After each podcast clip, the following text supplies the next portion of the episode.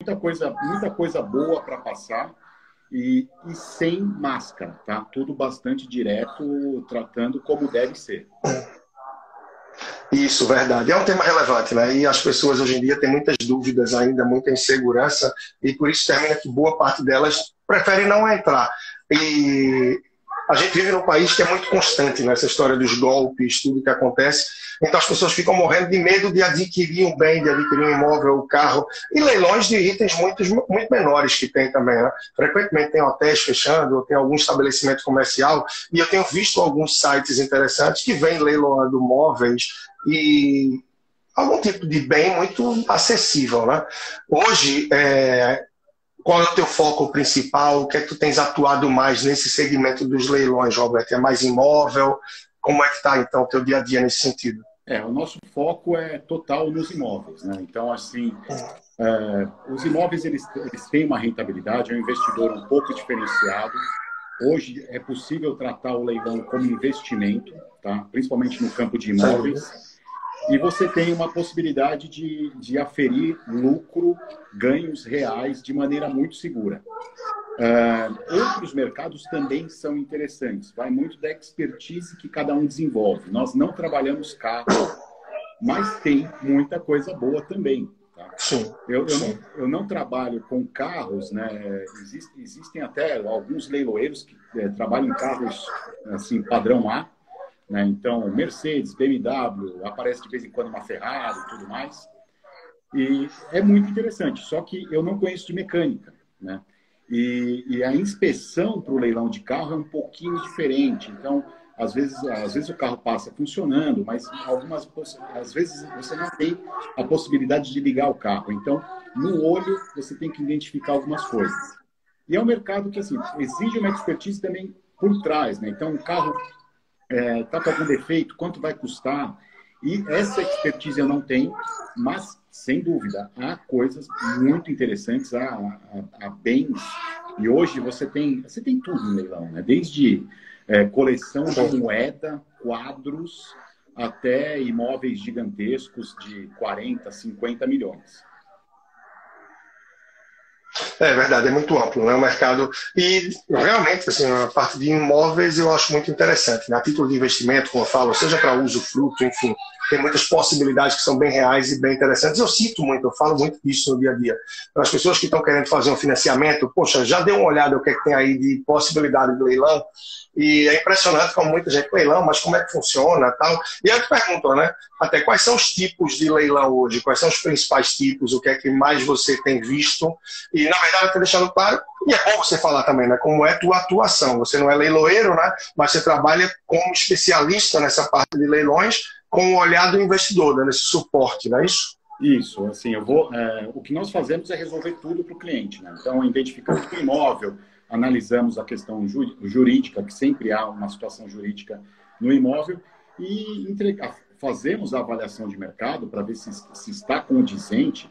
Tudo é tratado com uma planilha financeira ao lado, né, para realmente é, dimensionar qual a possibilidade, qual é o lucro e eliminar, eliminar também os riscos. Bom, assim, eu vou começar do início mesmo, começar do começo é sempre bom. O que é um leilão? Né? É, basicamente, nós temos, é, vou definir três tipos de leilão. É, são, são dois, mas eu vou dividir em três para ficar mais fácil. Você tem um leilão que é a alienação particular, é um leilão, por exemplo, uma grande empresa vai se desfazer dos seus ativos, quer seja imóveis, carros ou qualquer outro tipo de bem. Ela, ao invés de vender no mercado, às vezes até por regra, ela é obrigada a colocar em leilão. Então, você não é, não é incomum é, perceber, encontrar leilões de frota da diretoria da empresa tal. Então, é, é uma modalidade interessante e tem se tornado cada vez maior é, para realização de ativos. Então, quer vender um imóvel é, que tem um valor X, ao invés de colocar no mercado normal, coloca em leilão para dar, é, dar transparência, tudo mais. A divulgação muitas vezes fica bastante complicada.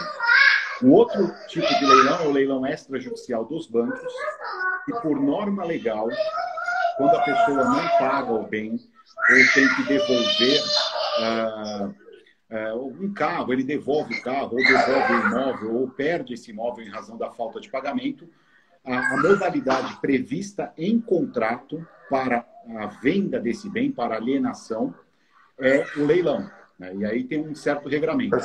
E o outro tipo é, de leilão é o leilão judicial. Né? É o leilão, é, alguém deixou de pagar alguma coisa e o imóvel vai como o imóvel ou qualquer outro bem vai como garantia da dívida para que seja realizado por leilão, é, você converta o bem em dinheiro para que entregue ao credor. Né? Então, são basicamente esses três tipos. É, qual que é o mais interessante? Nos três há oportunidades, tá? Vai muito. É, o que tiver melhor oportunidade, não? O que tiver maior oportunidade. Agora, você falou do leilão, é, como você citou o exemplo, por exemplo, dos carros da diretoria da empresa tal. Então, é, você disse o fato aí de que tem leilões que são feitos porque a empresa não pode vender determinados bens. Aí a alternativa realmente que ela faça através do leilão, então ela não tem a liberdade de vender, por exemplo, ou são casos muito específicos? Não, isso são casos mais específicos. É que estrategicamente, para a empresa, né, é, por exemplo, a Volks, a Volvo, uh, grandes empresas que têm a, a frota da diretoria, é, uma vez a cada dois anos. A periodicidade, eles que definem. Renova. Pelo padrão também, porque o carro começa a ficar velho, começa a dar despesa tudo mais. Então, há uma definição e, estrategicamente para eles, normalmente, faz sentido leiloar esses carros, né? Então, você encontra carros ótimos, blindados, carros com quilometragem super baixa, e, e é um mercado interessante. É um mercado também muito concorrido. Tá? Então, às vezes, o preço-alvo não é aquele preço tão defasado que você está encontrando um produto realmente de primeira, é algo diferenciado. Né?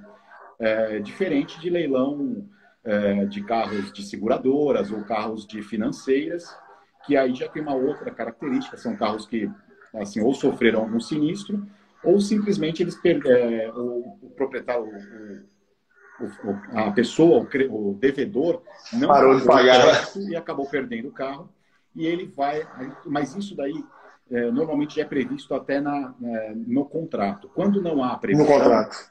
Quando não há previsão, assim, a, a, os bancos eles possuem é, eles possuem lojas, né, que eles destinam alguns carros para essas lojas, mas o leilão é uma prática recorrente, tem muito bem de forma geral em leilão. Hoje, em razão da pandemia, o que a gente vê, infelizmente, muito, são operações desmontadas. Então, ah, uma empresa fechou e todo o maquinário, todos, todos os equipamentos são leiloados. Né? E isso até eh, pode ser uma forma programada de liquidar a empresa, pô, não vai dar certo, a empresa vai morrer, então é melhor eu arrecadar, ou então, Sim. efetivamente, em razão de dívidas e tudo mais. Né?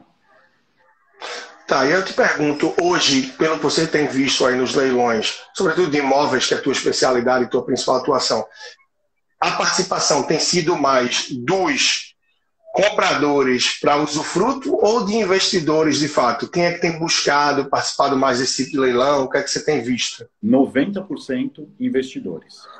É, investidores, né? A gente vai, vamos colocar 95% investidores, tá? É, é uma possibilidade hoje, mas assim, isso não é falado, isso não é divulgado.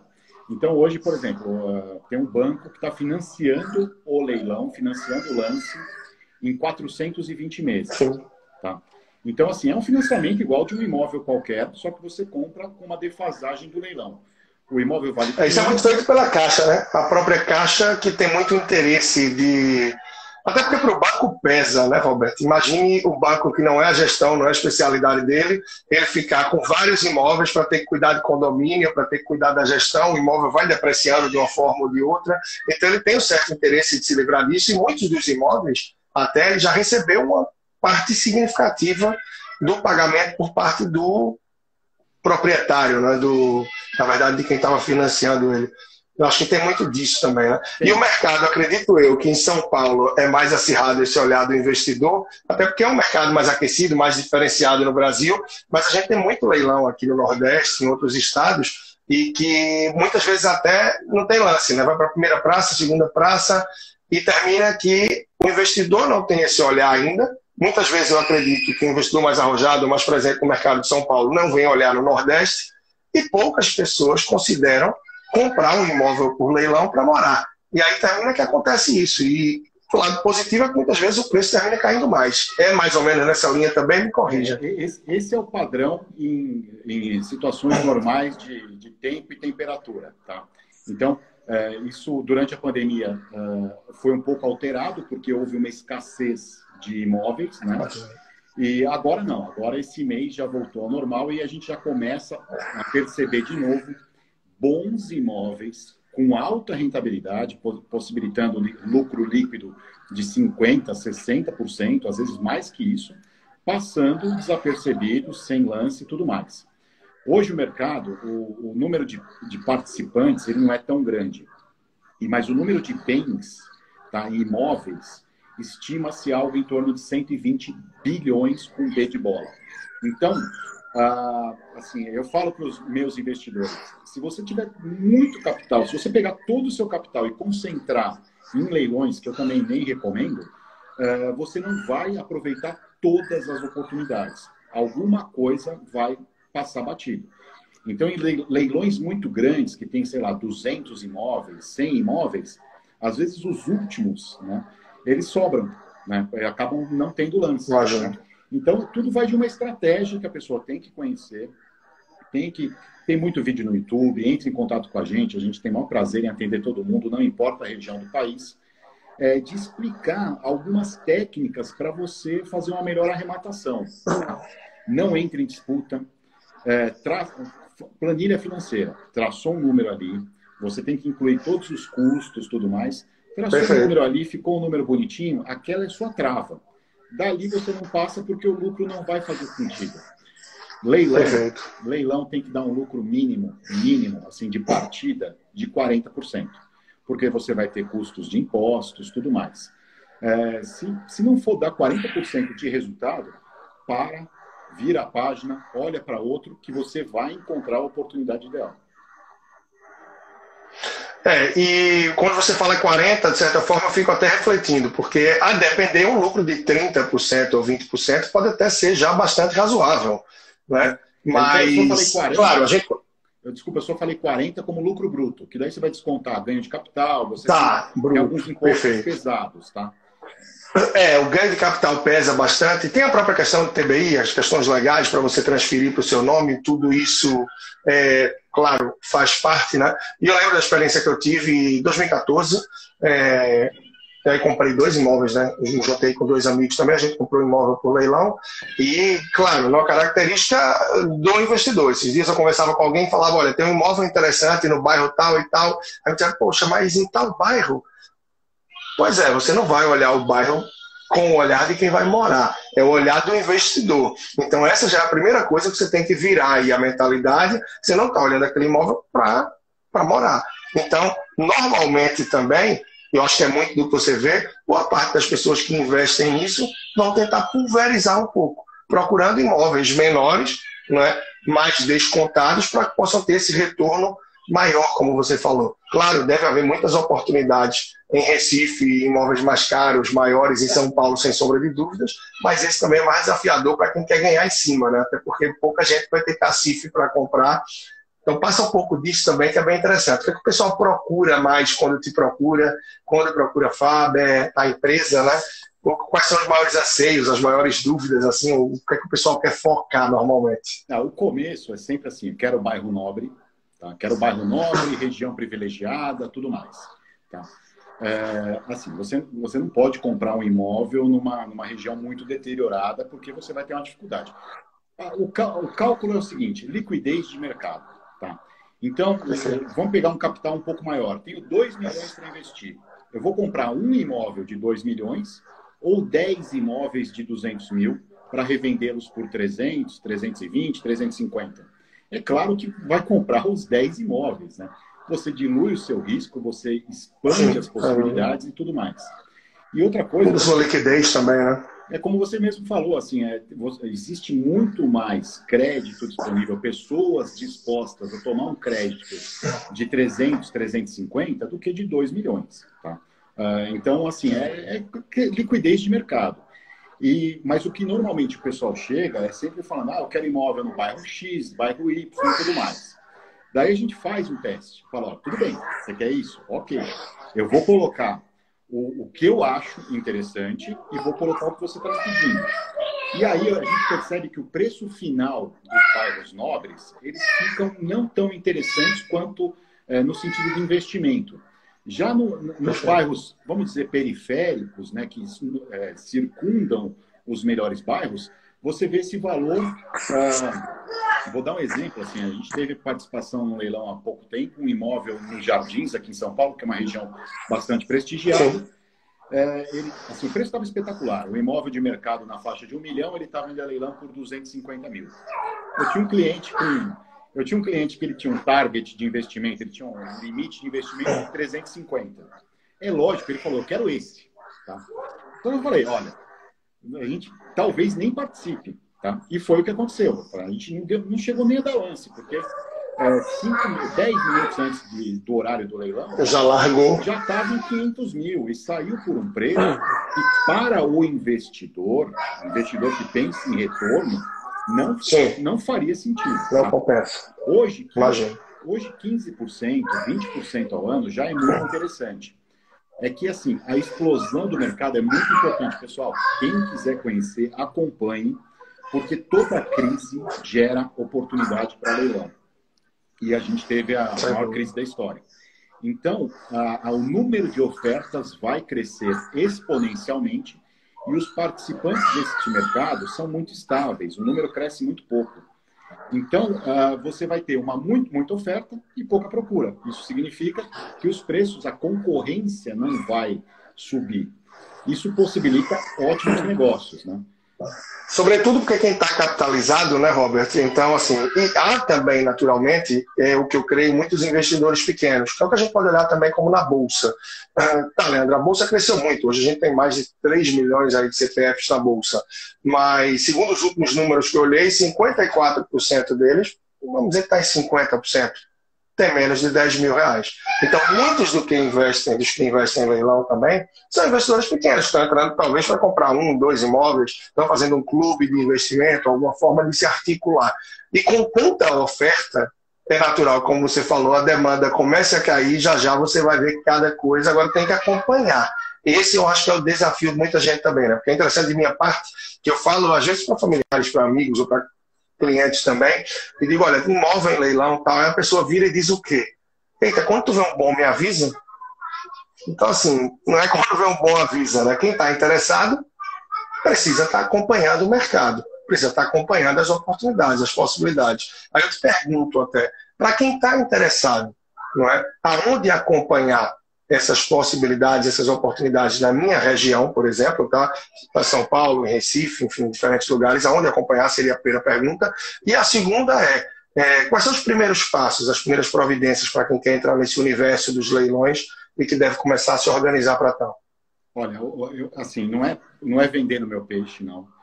Mas, assim, não, assim, é, é, da mesma forma que assim para quem começa algum mercado de investimentos vai procurar os fundamentos é, vai acompanhar assim você vai ver os fundamentos da empresa X você tem às vezes um gestor de investimentos que vai te propiciar dicas ele vai te cobrar um percentual em cima disso. É, hoje tem espalhadas pelo Brasil ótimas consultorias tá? É, então procure uma consultoria. O custo dessa consultoria é, vai ser muito barato é, com, é, em comparação ao ganho, ao ganho que você tem ao final. Tá? Você elimina risco, traz segurança e eles já levam tudo mastigado. Agora, quer pesquisar direto? Não tem problema. Primeira coisa é o Google. Tá? O Google tem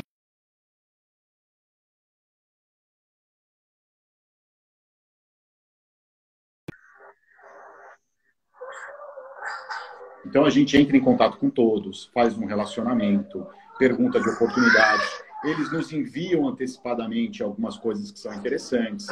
E, e nós temos dentro da equipe pessoas que ficam buscando constantemente esses imóveis. As grandes, é, você tem também assim, vamos pegar o leilão da Caixa. O leilão da Caixa sai no, sai no Jornal Nacional, toda a mídia fala grande leilão da Caixa.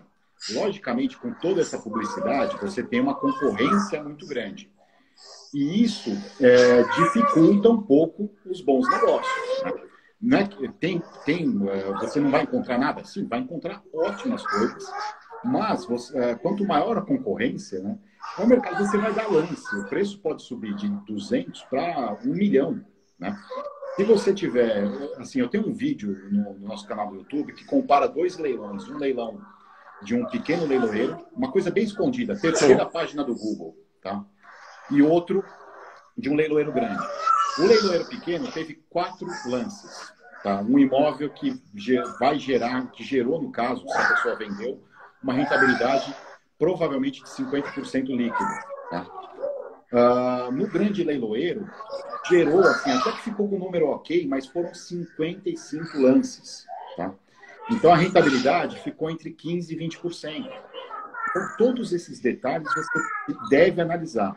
Então, busque informação, se oriente, tem vários canais no YouTube que falam sobre isso daí, e você vai conseguir localizar uh, de maneira segura, de maneira tranquila no Google essas informações. Uh, só um detalhe, tá? na junta comercial do seu estado, não importa o estado que você está, se você colocar é, junta comercial é, Ceará, junta comercial São Paulo, junta comercial é, Goiânia, desculpa, Goiás, você vai ter ali junta comercial e coloca também o leiloeiros. Você vai ter a lista de leiloeiros classificados, é, habilitados para tal.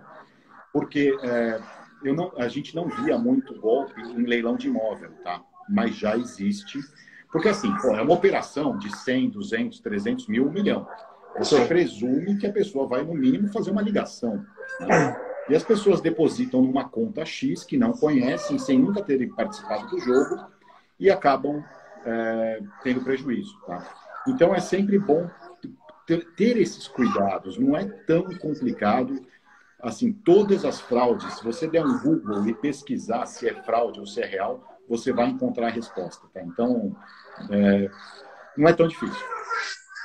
Mas o principal meio para encontrar as ofertas existentes, então, você crê que é a partir do próprio Google ou uh, acredito que através do site do leiloeiro, em alguns casos até dos bancos também, né?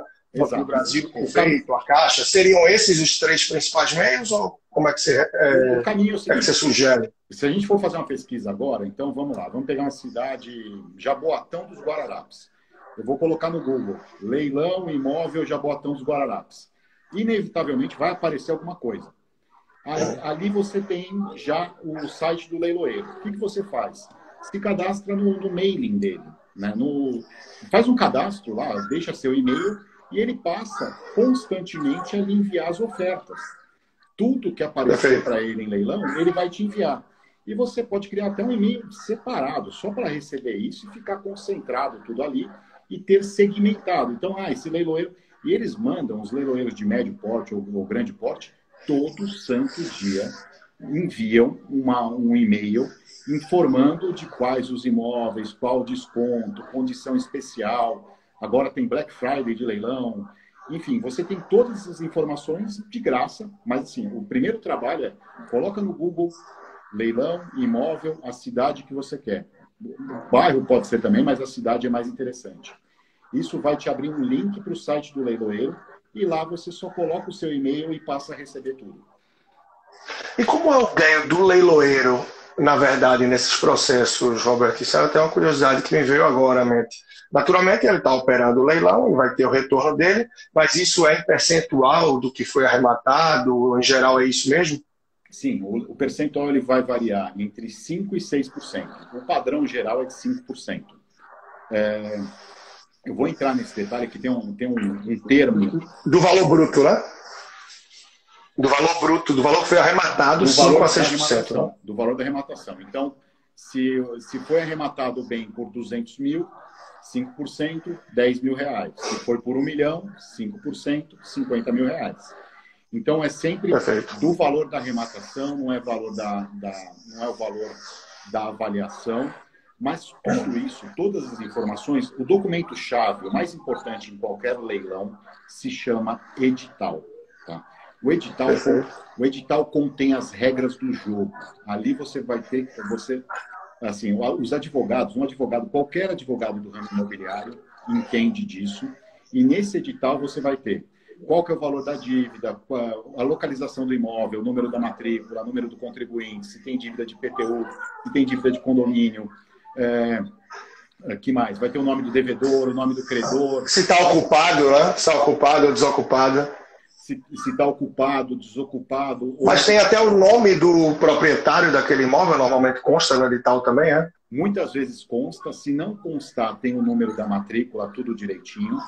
Uh, e o número, se for um leilão judicial, tem o número do processo. Uh, então você. E cada imóvel tem um edital, então, né? Cada imóvel vai ter o seu edital. Cada lote, cada imóvel, cada bem que vai a leilão, não importa se é um garfo ou se é um avião, é, vai ter ali uh, um edital específico, tá? É claro que, assim, é, às vezes, assim, eu, eu dei o exemplo do garfo e agora me complico. É, assim, seriam toda, toda a prataria, todo, todos os talheres de um restaurante estão sendo leiloados. Daí você tem um lote único com tudo aquilo, né? Mas ali vai estar descrito. Então, outra coisa, às vezes os apartamentos, eles possuem uma matrícula para o apartamento e outra matrícula para a vaga de garagem, tá? Não sei se, se aí, se em Recife é normal isso, ou mas aqui em São Paulo acontece, eventualmente, de você ter o imóvel e não consta a vaga. É um outro detalhe importante, né? Você tem que consultar se a vaga está ali também. É, isso está no edital, tá? Isso vai estar necessariamente no edital. E quando vai tudo ser leiloado junto, mas são matrículas, documentos diferentes, é, no edital vai ter lote 1, lote 2, lote 3, é, tudo discriminado é, apartamento X, vaga número tal, vaga número tal. Então, é, mas você precisa ter essa atenção para não comprar gato por lebre. Outra coisa, pessoal, que deve evitar, evitar é compra de parte ideal. Tá? O que, que é parte ideal? Você está comprando parte de alguma coisa. Então, isso é fria. É fria.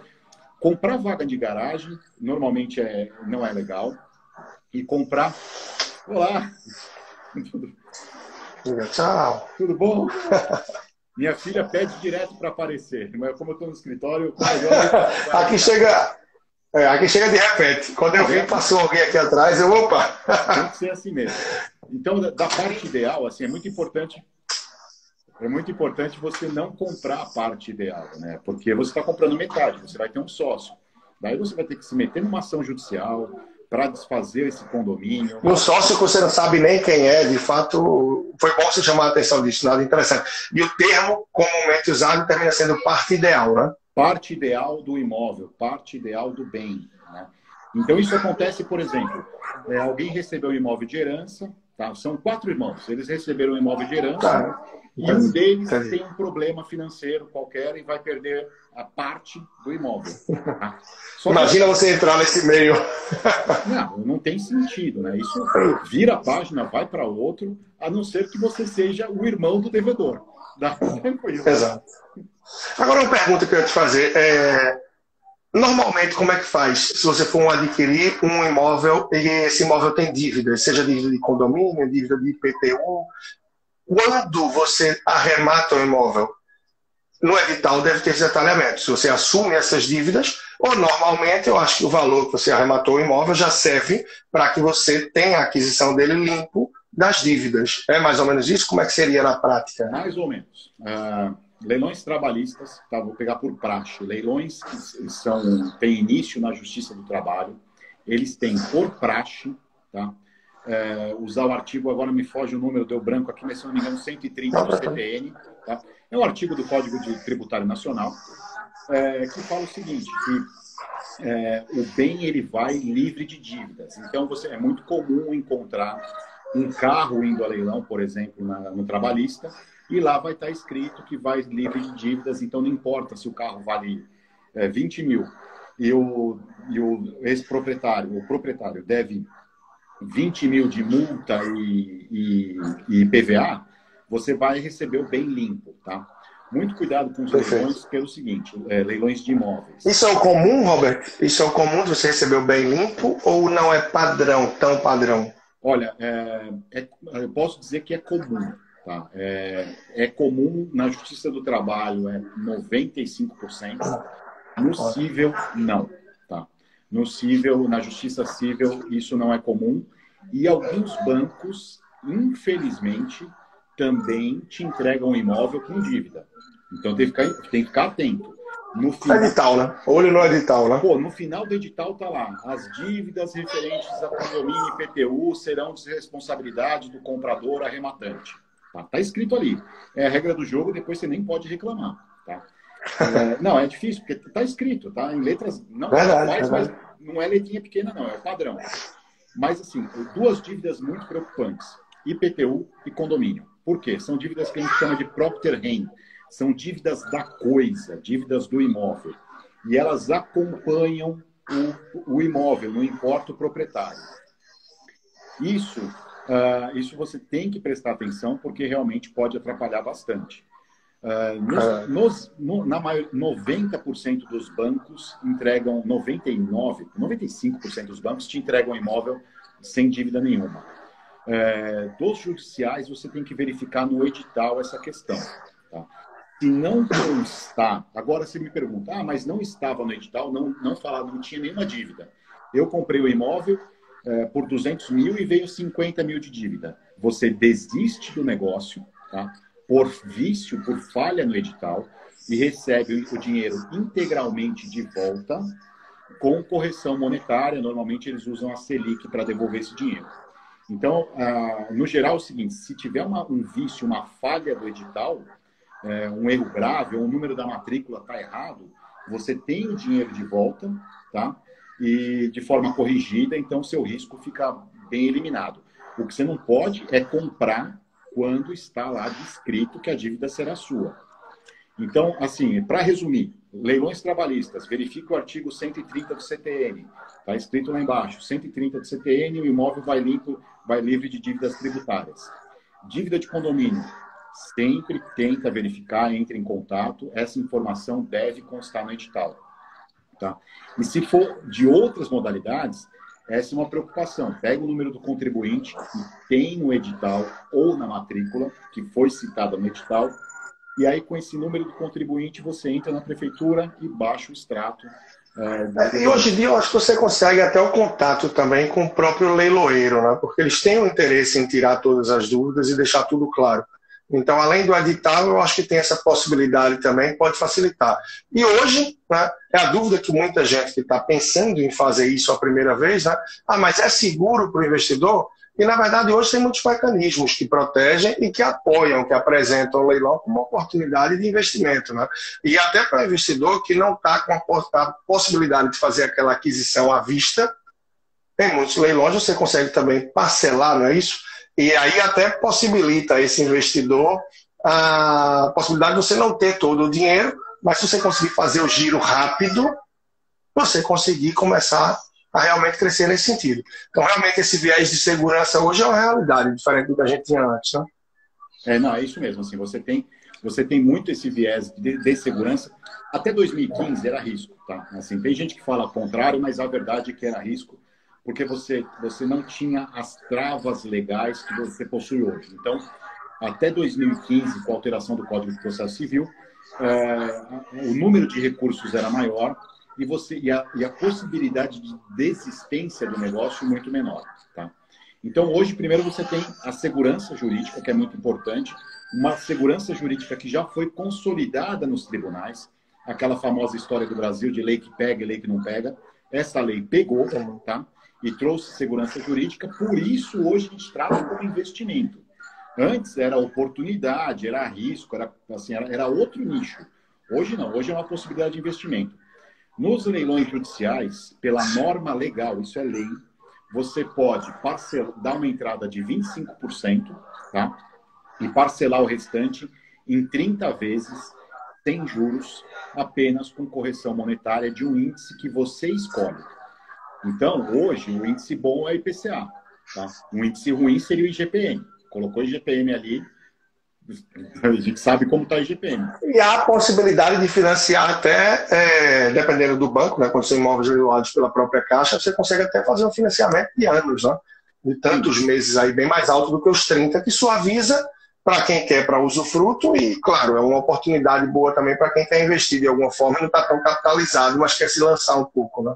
Aí, dar uma alavancada, de certa forma. A estratégia dos 30 é muito, faz muito sentido para o investidor, tá?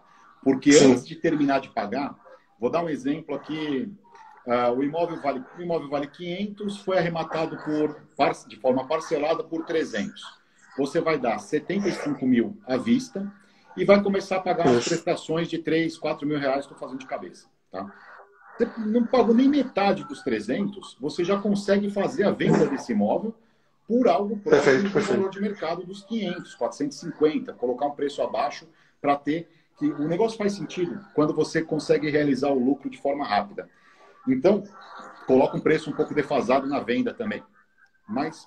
É, porque você não vai concorrer com quem é proprietário e está querendo se mudar, senão você vai entrar numa briga. Então, se você. É o caso que você falou, o valor é 500, comprou por 300, talvez os seus 400, 420 mil já venha fazer muito sentido e já está descontado para quem quer comprar também. Então, é a forma que eu vejo que é razoável. Agora, título de tempo. Você falou aí, faz sentido quando vende rápido. O que é que vocês consideram rápido?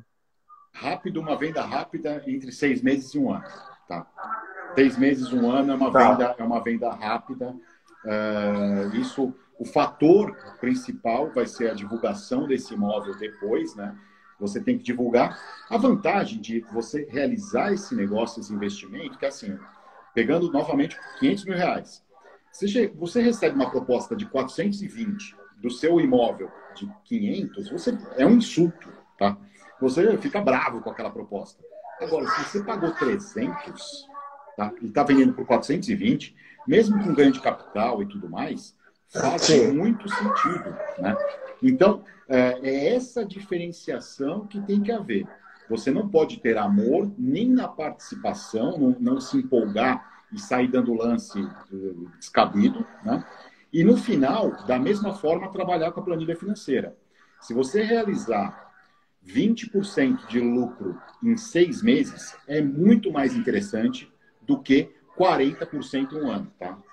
Porque você vai trabalhar juros sobre juros, o capital volta, você pode investir em outra coisa, deixa ali parado, aparecer um próximo leilão, joga de novo, vai alavancando de forma muito rápida. Então, assim, pode falar, desculpa. Não, não, tô te ouvindo aqui acompanhado, mas conclua, conclua. Não, é só, só assim, é, você tem essa vantagem de poder oferecer um preço atrativo. Então é muito raro chegar a uma proposta que você não vá aceitar. Né? O, o, imóvel no mercado, menor valor de mercado, 500 mil, colocou o seu a 499. Recebeu aquela proposta indecente? Vende, vende feliz da vida e realizou um lucro sólido. Tá? Isso mesmo. É, um giro mais rápido o giro mais rápido faz sentido também, porque naturalmente você, como novo proprietário, como comprador do imóvel, você já vai estar pagando ali IPTU, condomínio. Então, tudo isso vai descontando, vai diluindo na sua planilha, vai abatendo o seu lucro. Né? Então, essa percepção também é muito interessante. Como, claro, a questão do ganho de capital, que aí no caso do imóvel de 500, que foi arrematado por 300, vendido por 420, como você citou o exemplo, seria 15% dos 120 aí, né?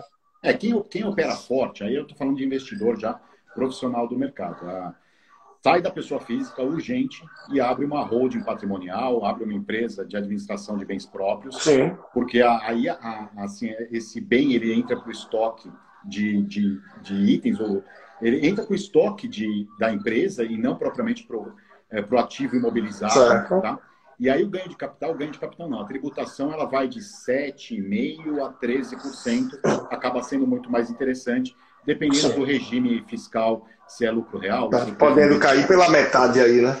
É, é, esse planejamento é um passo B. Assim, o, o normal é você financiar, é, o normal é comprar à vista, em leilão, à vista com bancos, você ainda tem um desconto adicional, que é interessante. O segundo passo é a forma parcelada, em termos de oportunidades. Na forma parcelada, nos leilões judiciais, nem sempre é possível, porque qualquer lance à vista, mesmo que seja menor do que o seu parcelado, ele se sobrepõe. Então, a proposta à vista sempre é a, a vencedora. Tá? E aí, a terceira etapa já vai para o planejamento financeiro, planejamento tributário e sucessório Aí operações um pouquinho mais complexas, mas extremamente rentáveis, porque você já criou uma estrutura de desenvolvimento. Aí tem questão da a lei da liberdade econômica aprovada no passado possibilitou a criação de empresa de maneira muito mais fácil. Você pode criar sociedades de propósito específico, que são empresas que têm um, um caráter único para aquilo, destacando da atividade principal. E aí você começa a manejar diversas formas para ganhar mais um, dois, cinco, dez por cento. E no final faz todo sentido. Né? É, e tem um ponto que você falou aí que me chamou a atenção. É, os lances à vista têm uma preferência. Então, na hora que está tendo ali o leilão, seja presencial, online ou misto, você vai dizer não só o seu lance, você vai dar como a forma de pagamento. Em caso de empate, o desempate vai por quem tiver uma forma mais imediata de pagar. É nessa linha, então? É, nessa linha. A proposta de parcelamento, falando especificamente dos leilões judiciais, nos extrajudiciais, você vai ter que acompanhar a regra do edital. Tudo ali, se, vai, se o lance à vista vai ser vencedor ou se o parcelado maior vai ser vencedor, vai constar no edital, tá bom? No judicial, que assim, 70% do, do mercado é judicial, é, o lance à vista ele sempre é, é vencedor, tá? E importante, o, a proposta parcelada ela tem que ocorrer antes do encerramento do leilão. Então, assim, é, você tem ali a, a, a, a, proposta, de, você tem que enviar a proposta de parcelamento ou ao leiloeiro ou ao juiz antes do encerramento do prazo do leilão. Tá? Colocando ali qual que é o valor. E na, nessa proposta você tem que colocar basicamente o valor do lance, quanto você vai dar de entrada, mínimo 25%, e qual vai ser o índice de correção que vai ser aplicado. O índice de correção que a gente sempre usa é o da tabela do Tribunal de Justiça local. Por quê? Porque é um, é índice que é, é uma correção monetária que supera em pouco a poupança. Então, ele fica muito interessante. É, e aí, normalmente, surge muito a dúvida, né? Porque nem todo leilão você sabe, você tem a informação, mas é o que eu escuto falar, né? Se o imóvel está desocupado ou ocupado. E, às vezes, até tem um cuidado de quem está leiloando, às vezes com medo de invasão de alguma coisa, eles dizem que está ocupado e na verdade não está. Então, me parece que fica incógnita aí.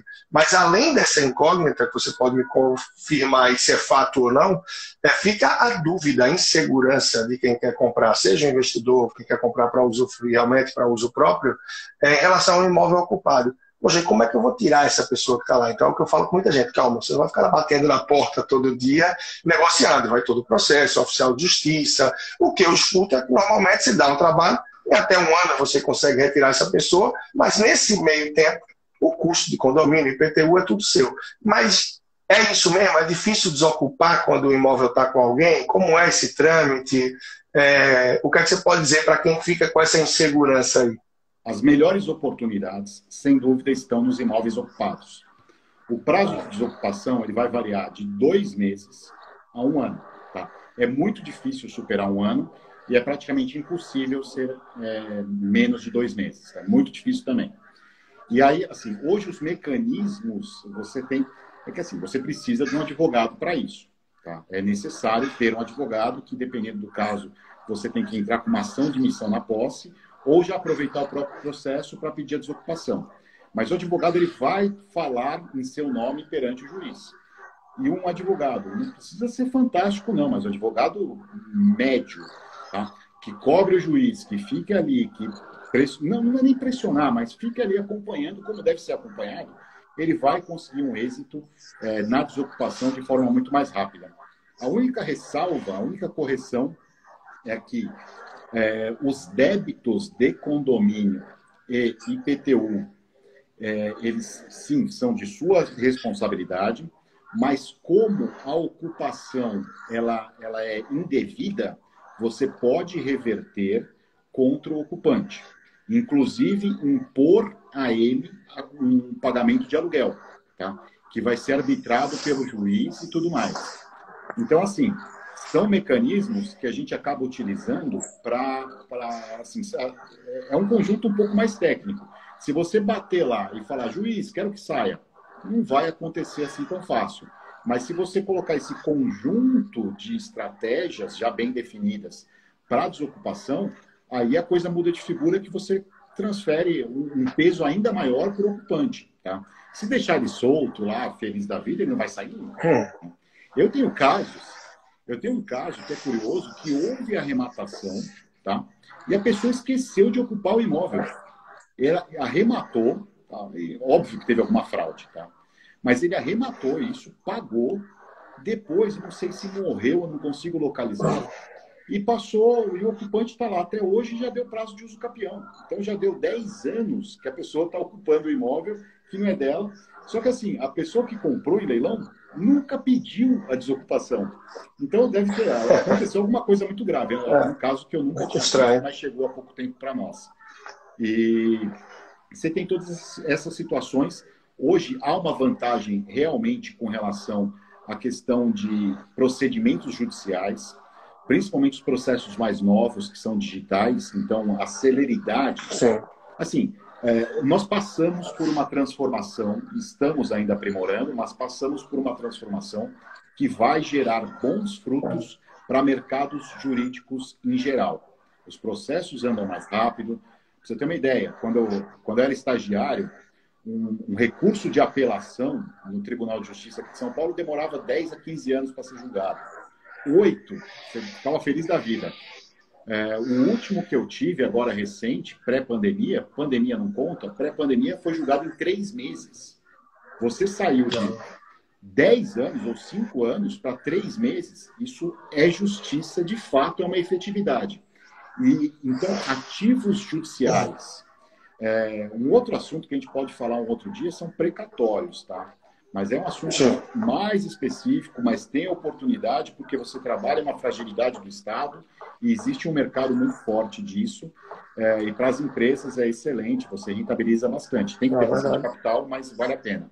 Mas os ativos judiciais, que antigamente era risco puro, você fazia quase que uma aposta, hoje não. Hoje você consegue tratar com fundamentos econômicos de investimento, com total previsibilidade. É, e para o investidor, então, querendo ou não, é, se pega o imóvel ocupado, esse já é mais um custo que tem que ir para a planilha aí, que é a questão do advogado, então. E é, como é, no caso, essa cobrança do advogado? É honorário em cima do imóvel? O que é que é? Porque senão pode morrer tão pesado quanto o ganho de capital, né? É, assim, o, o, tem, tem, tem de tudo nesse mercado, tá? Eu vou falar o meu padrão, tá? O que a gente observou. A gente fez uma validação no mercado antes de estipular esse padrão é, o nosso padrão é 10% do valor da arrematação. Tá? E mesmo assim, garante resultados de 20%, 30%, até 50%, às vezes até mais que isso. E por quê? Porque a gente fez um somatório. Assim, é, quais são os trabalhos? Então, se você contratar separado, vai sair muito caro. Fazer análise de tudo, análise jurídica que precisa. Deixa eu só entender uma coisa: 10% do valor da arrematação é pelo seu serviço hoje, você fala, ou é para o advogado que vai trabalhar na desocupação do imóvel? Aí, assim, é pelo meu, pelo meu serviço completo, a gente cobra 10%. Existem pessoas, existem consultorias que chegam a cobrar 30%, 40% do lucro, tá? É, que às vezes também faz sentido para algumas pessoas, até 50% do lucro eu já vi, que às vezes faz sentido dependendo da operação, eu acho um pouco pesado. É, o advogado ele vai cobrar um percentual em cima da ação, tá? É claro que assim, você tem, é um mercado que ele tem, tenta ter uma regulação, existe uma tabela de honorários, mas você vai ter preços que vão variar muito e não necessariamente o mais barato vai ser o pior e nem o mais caro vai ser o melhor. Tá? Mas é importante você ter o auxílio jurídico, tá? O auxílio jurídico para arrematação, ele é fundamental. Assim, é, é, não é Hoje, o investidor ele consegue comprar tesouro direto, ele consegue fazer aplicações é, de maneira muito simplificada. Isso em leilão não dá. Tá? É, de cada 10 casos de pessoas que vão sozinhas, tá? nove acabam tendo algum problema. Tá?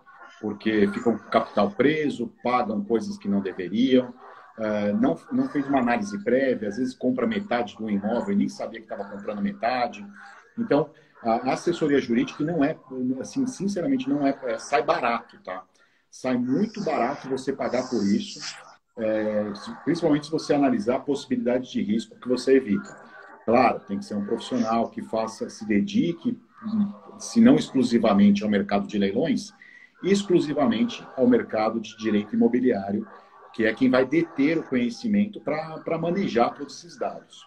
O que a gente faz a mais, né, o que as consultorias trabalham a mais, são possibilidades. Né? Primeiro, reúne toda essa quantidade de imóveis. Hoje a gente tem um estoque de quase mil imóveis em São Paulo. Tá?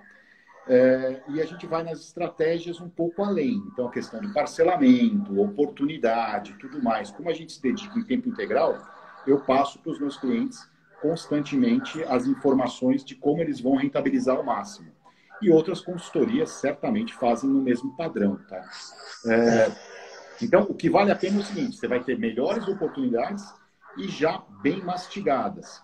Você, ah, uma, um outro detalhe: não deposite dinheiro na conta de ninguém, tá? nem da consultoria, nem do leiloeiro. Assim, é, não, não, não, não avance o sinal. É, a não ser que você vá formar grupos de investidores, e aí você tem toda uma estrutura jurídica para isso, tá? se não for entre amigos, né? Uh, mas se for formalizar isso com quem você não conhece, você vai ter que ter contrato, vai ter que ter seriedade, vai ter que ter muito mastigado isso, muito detalhado isso para não se envolver em risco. Então, ah, deposita para mim 500 mil que amanhã eu vou arrematar dois imóveis para você. Não faz isso, pelo amor de Deus, tá? Uh, aqui o que a gente trabalha sempre no êxito, tá? Então eu só vou receber lá na frente. Uh, quando o imóvel e parcelado, quando o imóvel é arrematado, a gente recebe um percentual, depois recebe outro, tudo mais. Eu acho, eu particularmente acho muito importante porque você pode manter o seu capital no investimento que você gosta, que faz sentido, e só desembolsa na hora H. Né? É, é, claro que assim, tem que ter uma liquidez mínima, você não pode ser D mais 30 ou D mais 15, que você tem que pagar no máximo 48 horas o custo do leilão. Mas é muito importante o investidor ter o controle do negócio, porque ele vai assinar um contrato e uma procuração. Ponto final.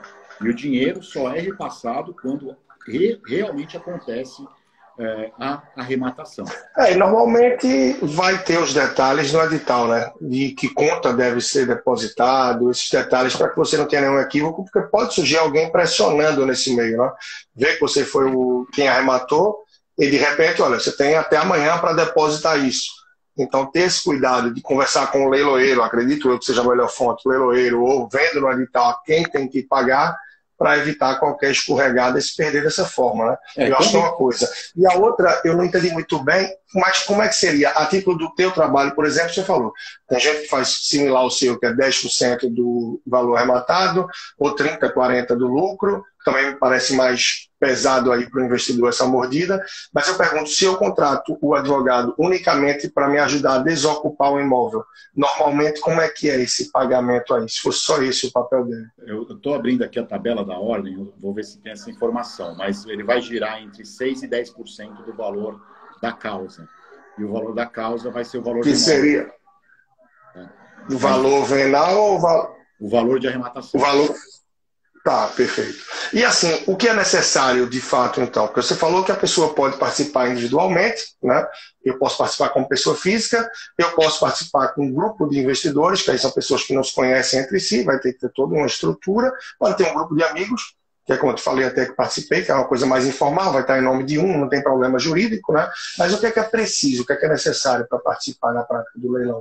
O essencial, que também não é muita coisa, né?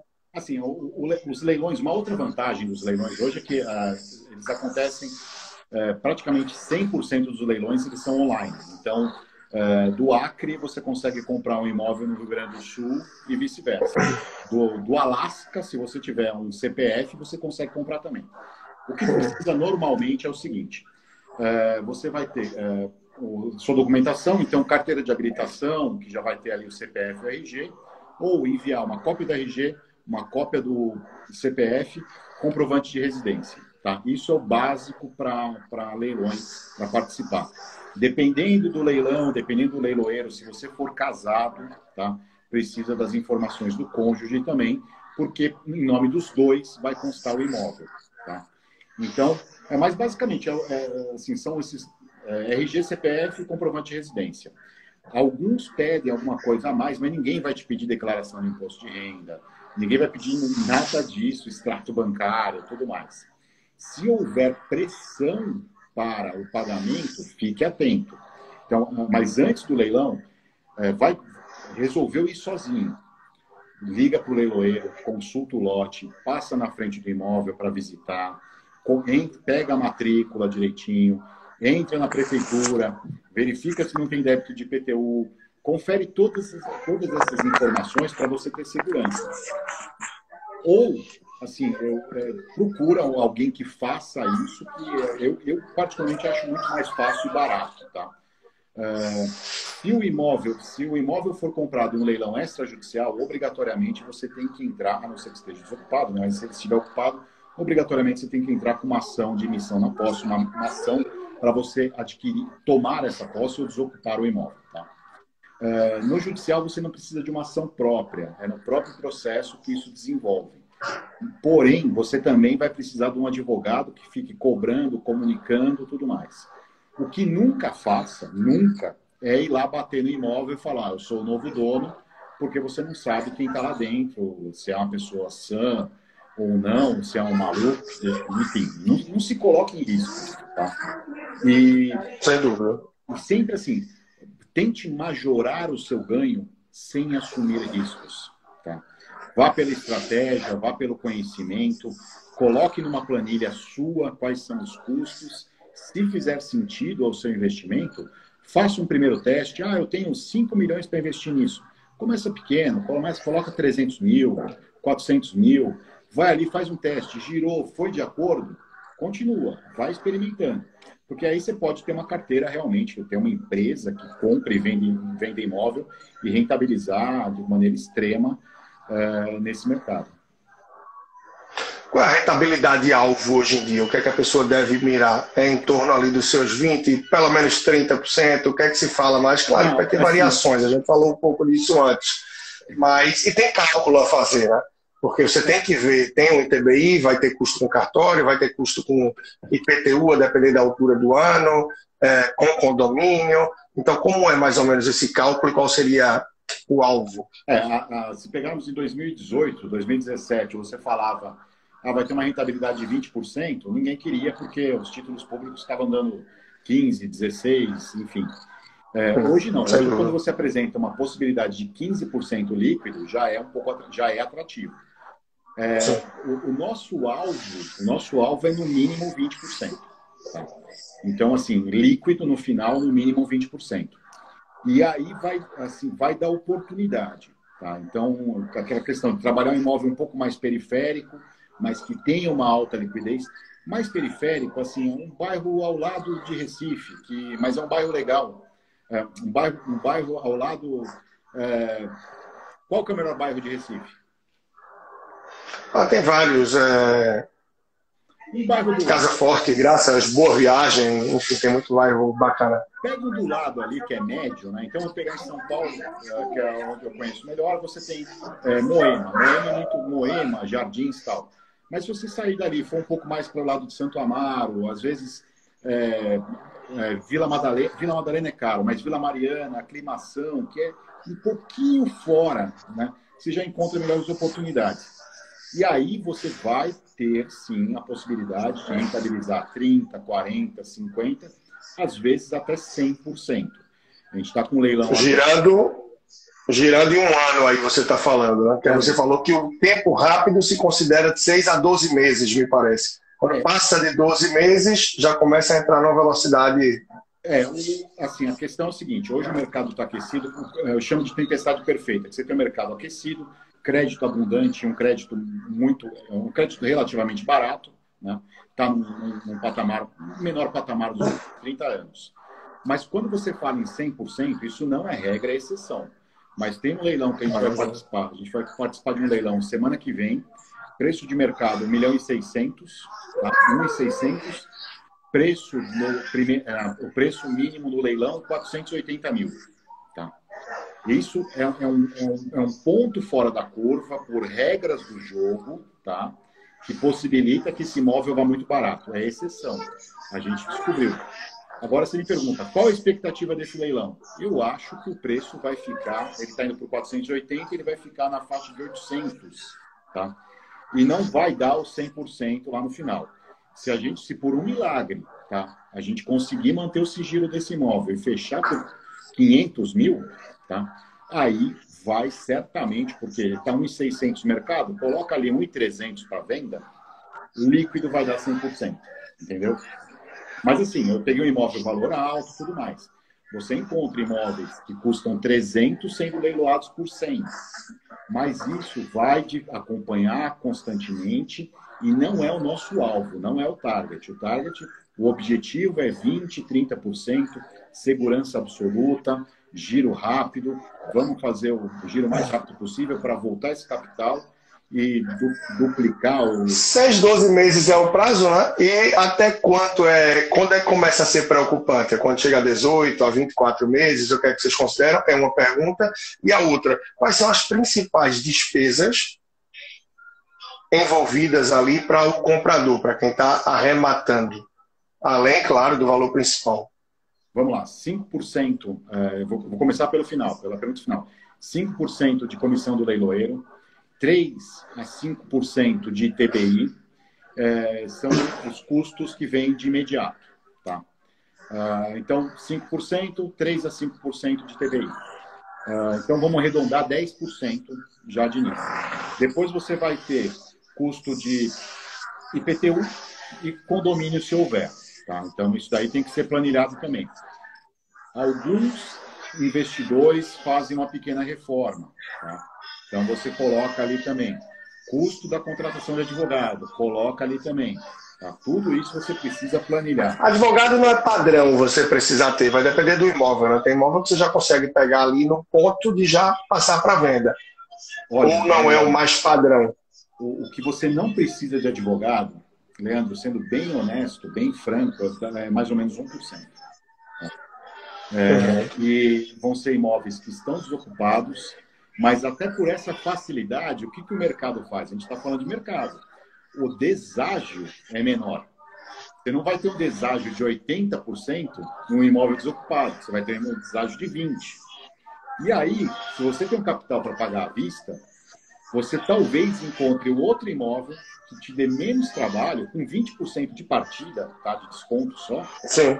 É, você encontra um outro imóvel que você vai ter talvez 15% de desconto e compra de uma pessoa que hoje está endividada ou está com algum problema e precisa se desfazer daquele bem. Então, assim, para qualquer estratégia mais, mais rentável, eu não vejo realmente possibilidade de você não ter o auxílio de um advogado. Por, por você vai precisar, tecnicamente, então, você vai precisar tecnicamente, porque algum imóvel tem algum empecilho maior que você vai precisar desse, dessa pessoa, dessa figura do meio jurídico para ajudar. E justamente por ter algum empecilho, alguma complicação, é que ele é mais descontado, então eu entendo, né? E esse valor do leiloeiro, normalmente ele é pago por quem está arrematando ou ele já está nesse valor do arremate ali? Para mim já estava no valor, é um valor que você tem que pagar por fora, então? É um valor que você paga mais. Você sempre acrescenta 5%. Então, uh, ah, 500 mil imóveis, leilou, arrematou por 300, você vai pagar ali 15 mil para o leiloeiro de, de comissão para ele. Você paga isso também em 48 horas, é bem rápido. Tá, e quem paga é sempre essa pessoa que está arrematando e é, isso aí quem cuidou mais na época que eu tive foi a outra pessoa, já nem lembro, faz tempo. Mas interessante, todos esses valores eu tenho que ir para a planilha, né? Tem que estar tá é. dentro, senão depois... É a hora que não bate, começa a morder do que você acha que vai ser seu retorno, e quando vê, vai, eu vou te passar, vai reduzindo. Né? Eu vou te passar uma planilha, você pode até divulgar, não tem problema. Eu te passo uma planilha financeira que a gente tem para esse tratamento. Tá? É, vale, ótimo. É bastante simplificada, mas você tem ali todos os custos e você tem, é a base, né? E você tem um, um, campo que você vai colocar custos extras que você queira colocar no imóvel, tudo mais, e até pensando em imprevistos. Mas, assim, é fundamental você, você ter esse planejamento, né? Não entrar de cabeça achando que está tá tudo muito fácil. Você tem... É, é rentável, pouca gente atua. Hoje, assim, o, principal, um dos maiores players aí ocultos do mercado é o BTG Pactual, que ano passado comprou, segundo dados que eles divulgaram, é, algo em torno de comprou ou planejou comprar um bilhão em imóveis, em leilão. de um outro tipo, de uma outra forma que fazia sentido para eles, mas você tem tudo isso. Agora, é, coloca na planilha, e mesmo colocando todos esses custos, você ainda tem uma rentabilidade muito significativa, fazendo a coisa certa, sem emoção. Uh, imóveis em melhores bairros. Imagina você banco. Banco não é bobo em hipótese alguma. Você tem um imóvel ali muito, muito bem localizado, tá? Você sabe que aquele imóvel tem uma liquidez boa, uh, tem muita procura, uma região de prestígio. Você coloca um valor um pouco mais alto, né? Uh, então, as, tem diversas circunstâncias que podem determinar um valor mais alto. Questão, na questão de leilões judiciais, onde você precisa de uma participação também do advogado, é, o que define basicamente é a lei. Tá? Na justiça civil, o valor mínimo é de 50% do valor de avaliação. E aí você esse valor de avaliação ele pode ser prejudicial, dependendo da fase. Hoje a gente tem um momento positivo. Tá? Vou te dar um exemplo. É um imóvel avaliado em 2014 pico da, do, do, preço de imóveis em São Paulo, é, e que por alguma razão ele foi avaliado em 2014 e só hoje ele vai a leilão, primeiro, ele foi avaliado lá em cima, tá? e segundo, que ele sofre toda essa avaliação, ela por lei, ela é obrigada a sofrer toda a correção monetária do período. Então, você vai ver um imóvel que o preço, 50%, não faz sentido nenhum você comprar por 50% do valor. Imagina. Tá? Hoje não, hoje a gente já começa a ter, começa não, hoje a gente tem no mercado imóveis que foram avaliados em 2017, 2018, 2019, já no período de crise. A gente experimenta no mercado em São Paulo um aquecimento do, do setor imobiliário, os preços estão começando a subir. Então você vai ter uma avaliação, um imóvel que vale 600, que hoje está sendo comercializado por 600 mil, é, o preço de avaliação ele vai ser de 500 e o preço mínimo 250. Então você aumenta a possibilidade.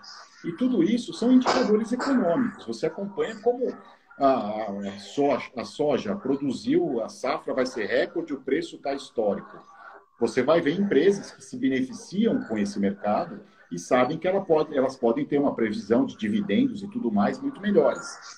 Os, ah, de outra forma, mas os uh, aspectos semelhantes são aplicados no mercado de investimentos em leilão, leilões imobiliários.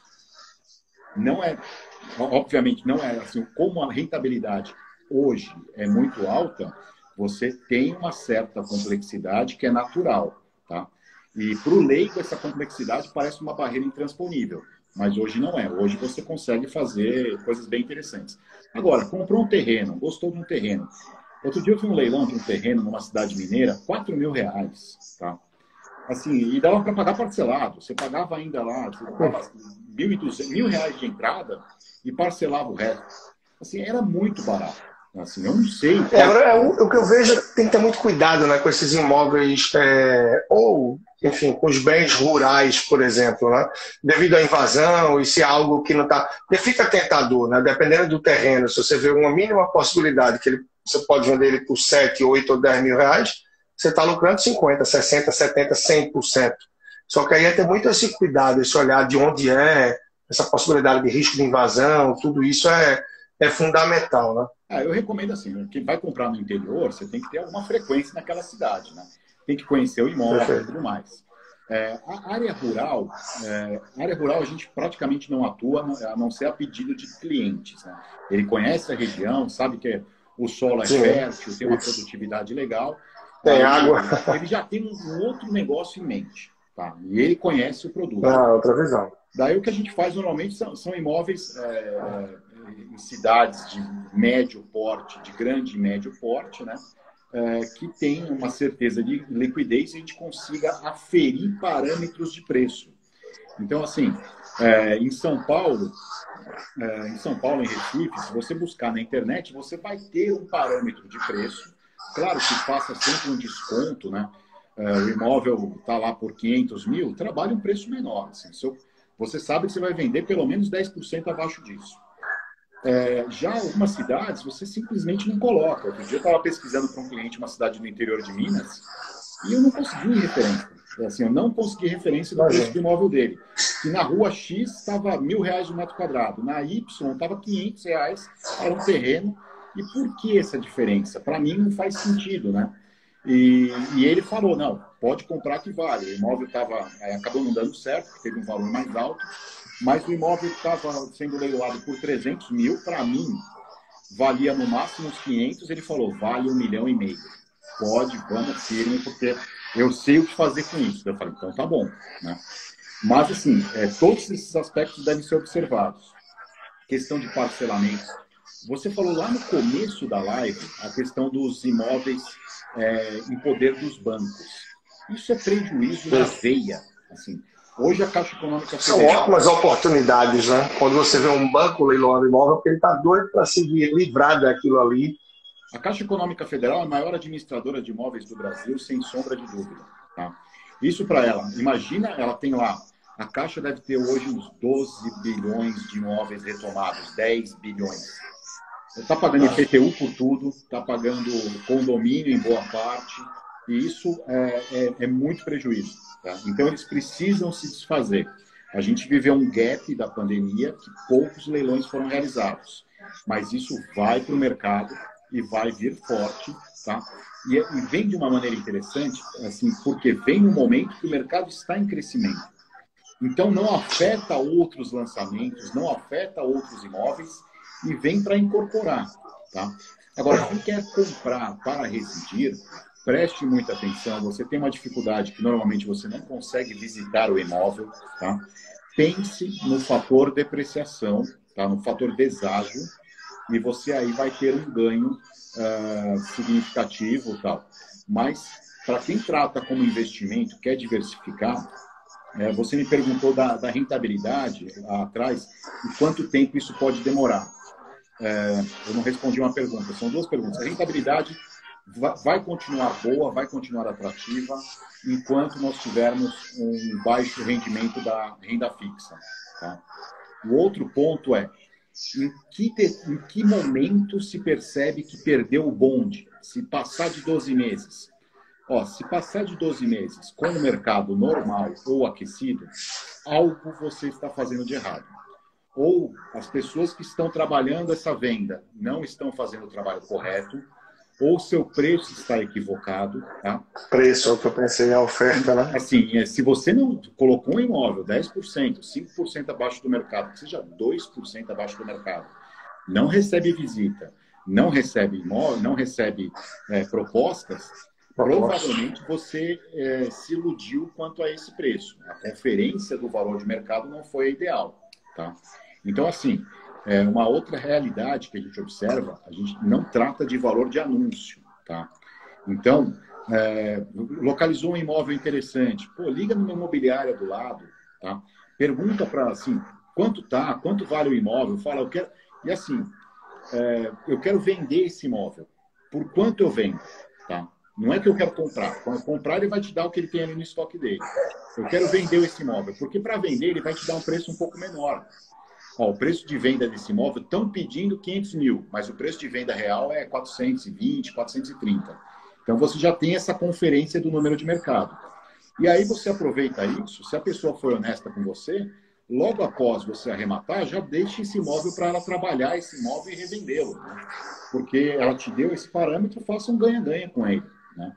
Então, tudo isso é muito importante. Há, há um passo a passo aqui, para talvez para uma live fique, a gente discorrendo do início ao fim, fique muito longo.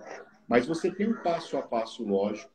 Aqui a gente tem 40 pontos de checagem tá? para participar de um leilão. Alguns são em redundância para gerar segurança, tá? mas são 40 itens, são 40 verificações, aproximadamente 30 itens verificados. Tá? Para você ter segurança absoluta, ter rentabilidade desejada e tudo mais.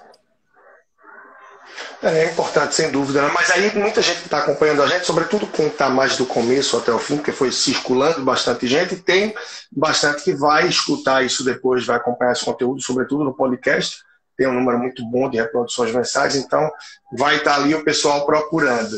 Aí eu pergunto, diante de tantos detalhes, Tem gente, como você falou, que pensa, pô, isso é indisponível, não tenho tempo tal, e aí cai para o mais tradicional. Por isso que até hoje, leilão, certamente as pessoas não mergulham, seja para uso próprio, seja para investimento, e aí a pessoa pensa, diante de tanta dificuldade, diante de tanto ponto para se ver, será que não é melhor investir em fundo imobiliário, não?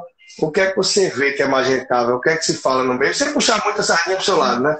Mas o que é que você acha? O que é que você vê aí? Qual é o argumento para contrapor isso aí? Tem gente que certamente pensa. O fundo imobiliário é fantástico, tá? E, e alguns fundos imobiliários começam a comprar em leilão. É isso que é interessante. Tá? Ah, então, assim, você tem uma mescla disso. A gente tem alguns produtos que tem um trabalho paralelo que está sendo feito de, de lastrear é, com, com a compra em leilão. Mas, assim, fundo imobiliário, muito interessante, analise, veja a questão do rendimento. Quem já trabalha imóveis, tá? quem, quem já, já conhece esse mercado ou quer diversificar, tem um capital maior e, e vislumbra um planejamento de, a médio prazo ou longo prazo, constituir uma empresa sólida que trabalhe isso e viva, por exemplo, de locação, tá? É, é, o leilão não, não tem comparação. E aí vai, vai o time de oportunidade. Eu, eu, talvez tenha comentado com você que nós tínhamos uma janela. É, ano passado nós tínhamos a janela aberta até 2022. Por quê? Reflexos da crise de 15, 16 terminariam numa previsão geral em 2022. Com essa crise, nós vamos expandir para 2025, tá? E aí você tem, sim, a questão do prêmio. Há uma dificuldade um pouco maior, mas você consegue, sem dúvida, duplicar ou até triplicar o retorno de um fundo imobiliário. Entretanto, é, são duas, uh, são, são, são, são primos, são negócios que têm uma, uma proximidade e explodiu também o número de investidores, da mesma forma que na Bolsa. É, o número de investidores no, em fundos imobiliários de novembro do ano passado até setembro desse ano dobrou, né? Então, assim, por quê? Porque também é, é um investidor de renda fixa, tudo mais. Agora, faça uma operação, comece uma operação pequena, consulte sim a possibilidade de contratar as consultorias, plane, coloque isso numa planilha para ver se faz sentido para você. No geral, fica barato, tá? No geral, fica interessante, porque você vai ter uma pessoa. E assim, você não precisa de ajuda nenhuma. Isso, desculpa, tem gente que não vai gostar. Se algum, algum concorrente é, meu estiver vendo, e tem gente que só faz isso, você precisa de pouquíssima ajuda ou nenhuma para arrematar. Tá? O próximo passo, tá?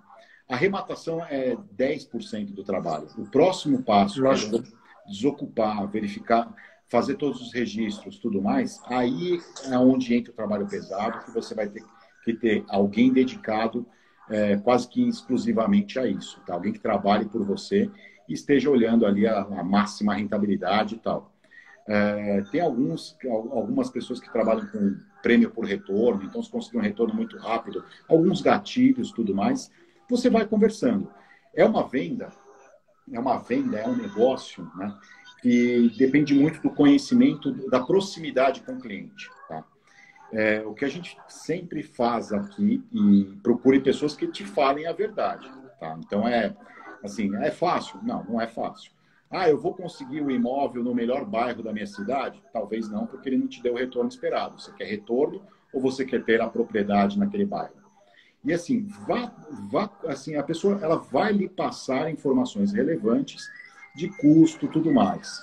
É, e fundamental, não se emocione. Participar do leilão é muito legal, porque quem gosta de jogar, quem gosta de cassino, então, já foi para o exterior fazer isso, é, fica maluco, porque quer ganhar. Não, vou participar, daí deu um lance de mil, é, deu lá, tá 300 mil, vou dar 300 mil e um. Cara, esse um já é para você parar. Assim, eu não vou mais, não, não vai mais fazer sentido. Estou perdendo 1% da minha rentabilidade. E do lado, às vezes tem outro que está te dando mais 5%. Né? Então, assim, é, tenha toda essa estratégia. Agora, você consegue esse conhecimento. YouTube, é, Instagram, um pouco menos, mas no IGTV você tem bastante coisa. Mas YouTube, principalmente, notícias, vá acompanhando que você tem é, esse, é, esse detalhamento. Só não acredita em milagre. tá? Assim, não tem uma solução prática, imediata, revolucionária. Uh, quem gosta de day trade vai odiar leilões, porque você não consegue, você não tem, você não vai, não é o dia a dia. Não, e requer toda a análise antes, né? Até o dia de você ter o leilão, e é um trabalho silencioso, né? E não adianta você sair divulgando as oportunidades que vê, porque literalmente você vai estar chamando concorrente. É diferente do day trade, o mercado absorve todo mundo, você não vai estar com concorrente do lado, o mercado tem muita liquidez. E ali você está literalmente concorrendo por um mesmo ativo. Então tem um estudo silencioso com base em alguns fundamentos que você tem que fazer, uma preparação prévia. Não é simplesmente ver o bem, arrematar e pronto. Então toda essa questão do edital, os detalhes que a gente falou, e são essenciais para que você faça o começo de um bom negócio, né? É, eu, eu falo do day trade não é nem pelo perfil, não é nem pelo, pelo criticar o investimento ou criticar a modalidade. Eu acho que é muito válida, tudo mais. Só que assim, para quem gosta daquela emoção, tá? Sim. No, no, leilão, você não pode ter essa emoção. Assim, se você não, ali, ali é, é calma, é planejamento, é critério e passo a passo. Agora, uh, não despreze os fundos imobiliários, é uma boa modalidade de você conseguir diversificar e ir crescendo, mas fazendo o, um, um, negócio, e isso depois eu te passo outros parâmetros, tudo mais, preto no branco. Você pegando é, dados, é, você pegando a rentabilidade possível em leilão, tá? a rentabilidade média em leilão, em, sendo conservador, criterioso, é, hoje são poucos mercados é, com o mesmo padrão de risco, risco baixíssimo, tá? É, que vão te oferecer isso. E isso é pontual. Tá? Se em 2018 a realidade não era essa, tinha coisa interessante, mas a realidade não era essa. E se o Brasil voltar a crescer, a crise for embora, se a gente tiver um período de muita é, prosperidade, tá? em 2025 a gente vai ter é, esse mercado muito. As oportunidades vão ser escassas. Né? Então você não vai ter mais o mesmo negócio. E aí, tanto que assim, no planejamento da nossa empresa, a gente já tem até uma alteração é, do produto para 2025, 2026, é, trabalhando outros negócios. A gente consolida até lá e faz outras coisas exatamente é, para aproveitar. Mas é isso, assim, o, tem oportunidade, tem muita, muita oportunidade. Nos próximos meses vai, vai ter uma enxurrada, mas assim, concentra-se, é, questão de preço. Tá? A última informação importante: fraudes. Tá? Onde tem mais fraude? Leilão de carro. Então, aquela verificação de que você tem que, é, tem que entrar no site do, da junta comercial, verificar se o leiloeiro é habilitado, tá? É, faça isso para evitar fraude. Uh, entre em contato com o leiloeiro. Teve um, um leiloeiro que eu não conhecia, que tá, eu não conhecia pessoalmente, e um fraudador estava usando o nome dele indevidamente. Eu liguei para o telefone que estava no site, né, achando já estranho, porque tinha algumas informações que não estavam presentes, e atendeu alguém assim: Alô, o que, que você quer? Não é um leiloeiro. O leiloeiro ele vai ter, vai ser uma pessoa extremamente cordial, uma pessoa minimamente educada para te dar uma atenção, ele tem ali um preparo e tudo mais. Então, assim, nenhum investimento, não importa o que você vai fazer, é, faça uma ligação, tente conhecer, não, é igual qualquer outro mercado. E se for aquela oportunidade, ó, você não depositar o dinheiro agora, você vai perder, por favor, perca, saia desse negócio, porque não há isso. Lembrei um ponto que me perguntaram quando eu divulguei a live e não ia te perguntar. É, isso eram duas perguntas, uma pelo WhatsApp e uma pelo Instagram. FGTS, isso eu não tinha conhecimento, não se consegue dar muito de entrada, né? Você hoje você ou em leilões da caixa, leilões da caixa, mais exclusivamente, eu creio. Né? Ó, hoje vamos falar dos bancos, então. O que acontece? Como os bancos estão com muito estoque, tá? Uh, eles, os bancos, os, os, públicos um pouco mais devagar, os privados, eles precisam ter agilidade para gerar lucro e resultado para os acionistas, então eles precisam se desfazer disso rápido. Os bancos estão criando modalidades mais agressivas e aprimorando a venda por leilão. O primeiro banco, que, banco privado que, assim, de forma consolidada, permitiu o uso de FGTS foi o Santander. Não à toa, o Santander teve uma, tem uma carteira de imóveis muito grande, tem uma taxa sempre. Eles são muito agressivos na, na publicidade e tudo mais. E eles é, saíram na frente com financiamento de 420 meses e possibilidade do uso do FGTS. Agora, antes de participar, você tem que ir no leilão, tem que ir ao banco, aprovar seu crédito, tem que ter todo um trabalho ali, porque se você compra em leilão e não tem o crédito aprovado para o financiamento ou uso do FGTS, Uh, ah, ou seja, a aprovação do FGTS é como se tivesse que ser prévia, né? Regras, regra para o FGTS é a mesma de uma casa própria. Tá? A, me, a, mesma do outro sistema, do sistema financeiro da habitação. É, você não pode ter outro imóvel, é, tem que ser um imóvel na sua cidade, tudo mais, ou na sua cidade, ou na cidade do lado, ou na cidade em que você trabalha. Todo o regramento do FGTS vai ser aproveitado para o uso desse recurso em compra e leilão. Quem permite hoje Banco é, Santander e Caixa Econômica Federal, é, mas sempre analisando o edital. Essa informação vai estar no edital. A, a, o Santander fez um projeto que eu posso até chamar de um projeto piloto. Ele selecionou X imóveis e para aqueles imóveis ele possibilitou o uso do, F, o uso do FGTS. Tá? Então, assim, por exemplo, você não pode usar o FGTS para compra acima do valor de um milhão e meio, se eu não me engano. Estou falando de cabeça agora. Talvez tenha alterado alguma coisa. É, então, imóveis acima desse valor também não vão permitir. É claro que para quem vai usar o FGTS, já está pensando numa aquisição para uso próprio, e aí vai olhar o parcelamento tudo mais. Ah, então, você tem essa possibilidade, é interessante, mas acontece ainda em algo em torno de 5% a 10% dos leilões, 5% dos leilões, tá? Bom, tranquilo, é isso. Então, eu espero que quem teve aí esse tempo com a gente, muita gente passou, os que escutam agora, porque não deixa de ser agora através do podcast, que depois eu vou estar disponibilizando o link para você também. É, agradecer, eu acho que foi muita informação rica, então, para quem acompanhou até aqui. E muito bom, muito bom estar junto com você, a provocação aí para que a gente fizesse esse momento, essa troca de ideias, e que seja um primeiro, entre outras oportunidades, não só aqui, mas em outros ambientes também online, que a gente pode vir a bater um outro papo também com outro público e que também pode ser muito legal. Afinal, eu sempre estou participando aí de eventos e alguns o pessoal provoca alguns temas específicos para que sejam trazidos e certamente vai dar a oportunidade da gente bater esse papo, trocar boas ideias adiante também, tá bom? E eu... é isso, acho que o teu contato tá comigo, né? Tá no post, então quem não conhece ainda o Robert, tá? Tá lá o perfil para que possa seguir, acompanhar a empresa dele. Eu acho que é o meu último post, está também nos stories. E eu vou estar tá deixando a live também disponível no IGTV aqui. E, enfim, se você quiser pegar também de lá para estar tá divulgando, ótimo. E foi muito bacana, muito rico essa troca, muito rica essa troca de ideias. Agradeço imensamente, foi, foi um prazer. Realmente foi muito assunto. Talvez a gente explore uma próxima oportunidade falando de pontos mais específicos, talvez pegando parcelamento, parcelamento e desconto. E assim, é, pessoal, conheçam o mercado. Tá? A, live toda assim, é, foi focada para gerar informação de fato, sem dourar a pílula, sem, é, sem fantasia, a verdade como ela é. Você tem possibilidade de ter 20, 30, 50, às vezes até mais que isso de rendimento, de rentabilidade, mas o negócio é sério, exige atenção, exige profissionais ao seu lado. Tá bom? Planeje. E pode começar pequeno, né, Robert? Oi? Pode começar pequeno, né? Assim, essa possibilidade que eu falei que seis anos atrás eu fiz, juntando com dois amigos, para compra de dois imóveis. Então a gente começou pequeno, entre amigos, botando o nome de um.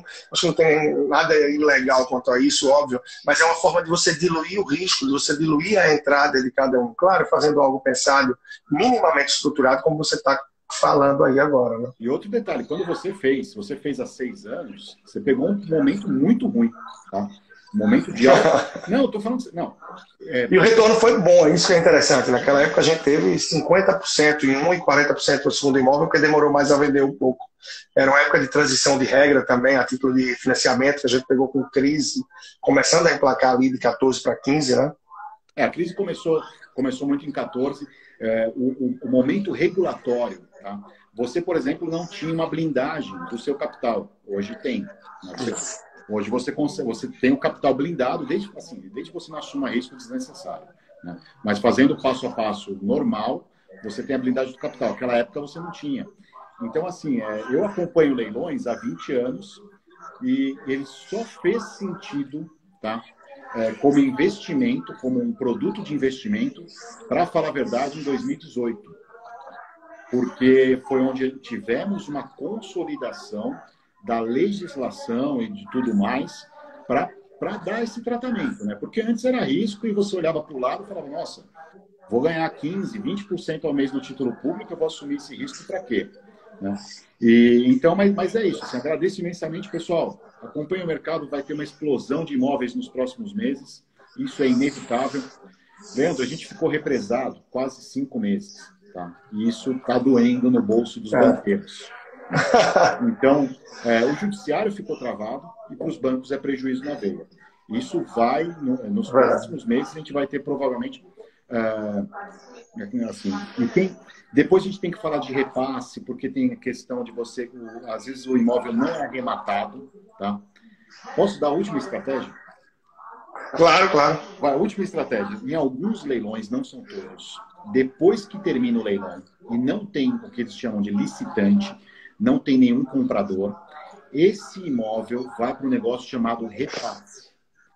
E aí você vai pegar pelo preço mínimo Tá? Em alguns casos, eles aceitam, se for banco, por exemplo, aceita até uma oferta um pouco abaixo daquele valor-alvo. Tá? Então, assim, mas é, é, o, é, o, é, a raspa do tacho. É aquilo que ficou ali por último. No momento de poucos imóveis, isso é péssimo, porque você vai pegar aquilo que ninguém quis. Então, não é tão bom.